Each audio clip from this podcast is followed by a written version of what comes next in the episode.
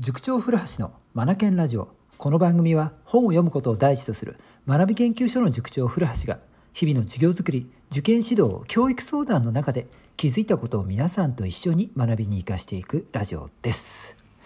さてさてまたまたですねここへ来てですね増えてきた質問があるので今日はねそのことについて改めて考えてみたいと思います。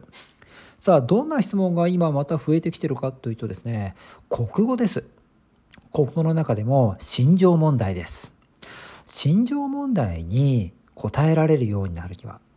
心情問題ができるようになるにはどうしたらいいですか？という質問ですね。ここ2、3週間で結構な数5、6人から受けてますね。はい。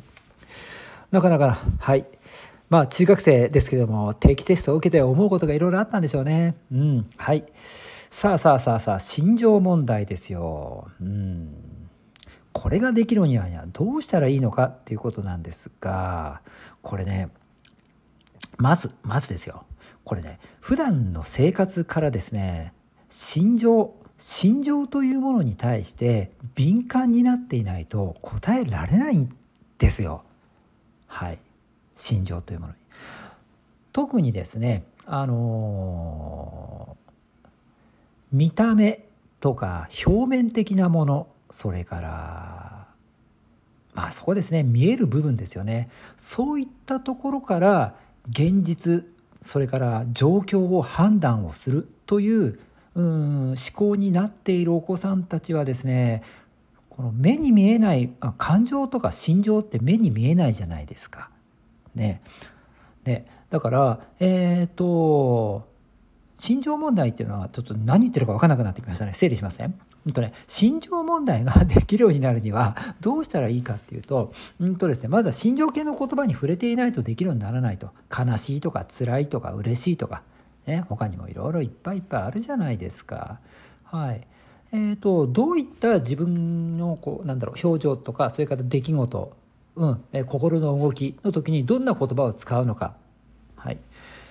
感情とともに言葉を発するというこの繰り返しですよねこれによって心情って分かるようになっていくと思うんですよねああ自分は今嬉しいっていうことなんだなとかね、うん、ああこれって悔しいっていう気持ちなんだなとか、はい、やっぱりね体験をしその言葉と出会いそして発するということを示めないとね分から分からないと思うんですよね。でこれをやっぱり数繰り返していきたいと思うんですよ。まずこれ大大前提ですよね。うん。まあ大前提って今言ってしまいましたがその前段階として言葉を知らないと自分の感情すら表現できないので本を読んでることはもう絶対中の絶対ですね。はい、ということにしておきますよ。うん、それからですね心情系の問題に答えられるようにはどうしたらいいのかっていうんだけどこれね冷静に考えてみたいんですよ。心情を通ってるっていうことはどういうことかっていうと目に見えないものを通ってるわけじゃないですか。うんその気持ちとか心情って目に見えないですよね。感じるものじゃないですか。形もないですよ。ね。だからえっ、ー、と目に見えないものと言い方をしましょうか。ここではね。心情というのは目に見えないものだ。それを聞いているのに答える時に目に見えるもので答えてしまっているのがね、うん、よくあるケースなんですよね。例えばそうだな夕方の河原を自転車を思いっきりこぎながら「お前が好きだ!」と叫びながら走った。こんな人いないか最近。はい、うん、でこの自転車を漕いでいる少年の気持ちはどんな気持ちですか？という問いがあったらどうするのかっていうことなんですよね。でこれって気持ちを問うとね目に見えない部分答えなくちゃいけないんですよ。一生懸命自転車を漕いでいる気持ちとかこ これじゃないんですよ。これは目に見える部分ですよね。これを聞いているんじゃないってこと。目に見えていることを書くのではなくて目に見えない部分を書いてねっていう問題なのでまず目に見えるものと目に見えないものとしっかりと分けるということをしたいですよね。で心情や気持ちというのは目に見えないわけなのでこれはね奥深いものなんですよ。つまり自転車を思い切りこぐしかも河原でん？この前に一体何があったんだ？大好きな女の子に告白をしてごめんそんなつもりじゃなかった。ということで振られて振られてしまった振られてしまってがっかりしている気持ちなのか行き場のない気持ちをこうアウトプットしてるとか、ね、思いっきり発散してるような気持ちなのか、ね、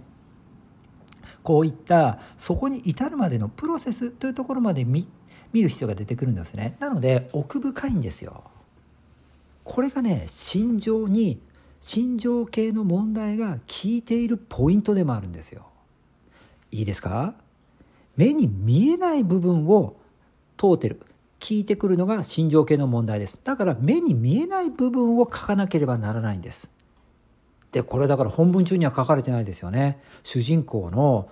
あの動作とか仕草表情そしてそのシチュエーションこのようなところからそしてもっと言えばプロセスこのようなところから気持ちを読み取りに行くんですよね。目に見えない部分を。ね。これなんです。でこれってなかなかできることではないんですよね。なので普段から、うん、やっぱりトレーニングとして友達それから家族、ね、先生とかコーチとかねいろいろ人と接する場があると思うんですね。こういった場のコミュニケーションでこの方はなぜ今怒っているんだろうかなぜこの人は喜んでいるのかその背景に一体どんなことがあったんだろうかその裏側を見てあげたいですよね。うん、これが普段の生活でできるようになってくると心情問題はですね面白いように解けるようになってきます。うんね、ぜひ試してみてください。でこの人のね見えない部分を一生懸命考えてあげるっていうことをやっていくとそのうちそうですねその子にかける言葉先生に伝える言葉そこに気持ちがこもったものになっていくんですよねだって背景を理解しているから相手に伝わりやすいんですうん、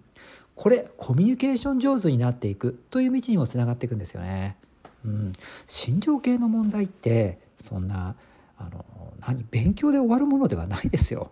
これ結構ね生き方をも動かしてしまうものすごく大きなものだなスキルだなと思ってますので心情系の問題ってねやっぱり全人類ができるようになっていかなければならないって僕は思うんですよね。だってみんながお互いの気持ちをおもんぱかれるようになっていったらばね優しさにあふれるコミュニケーション優しさにあふれる世界になっていくと思いません？ね、ここ目指していきたいですよね。うん、ということでですね、えーと、心情系の問題ができるようになるにはっていうことでまず言葉知らなくちゃいけないっていうことで言葉使おうねそして何といっても目に見えないものを聞かれているわけだから目に見えないことを答えなければならないんですよっていうこのこの目に見える目に見えないっていうところを意識してみるっていうことですね。はい。ぜひ、えー、この番組が参考になったなっていう人は、いいねマーク、ハートマークですね。これを押してください。お願いします。それでは今日も最後までお聴きいただきありがとうございました。Read more, learn more, change the group. 素敵な一冊を。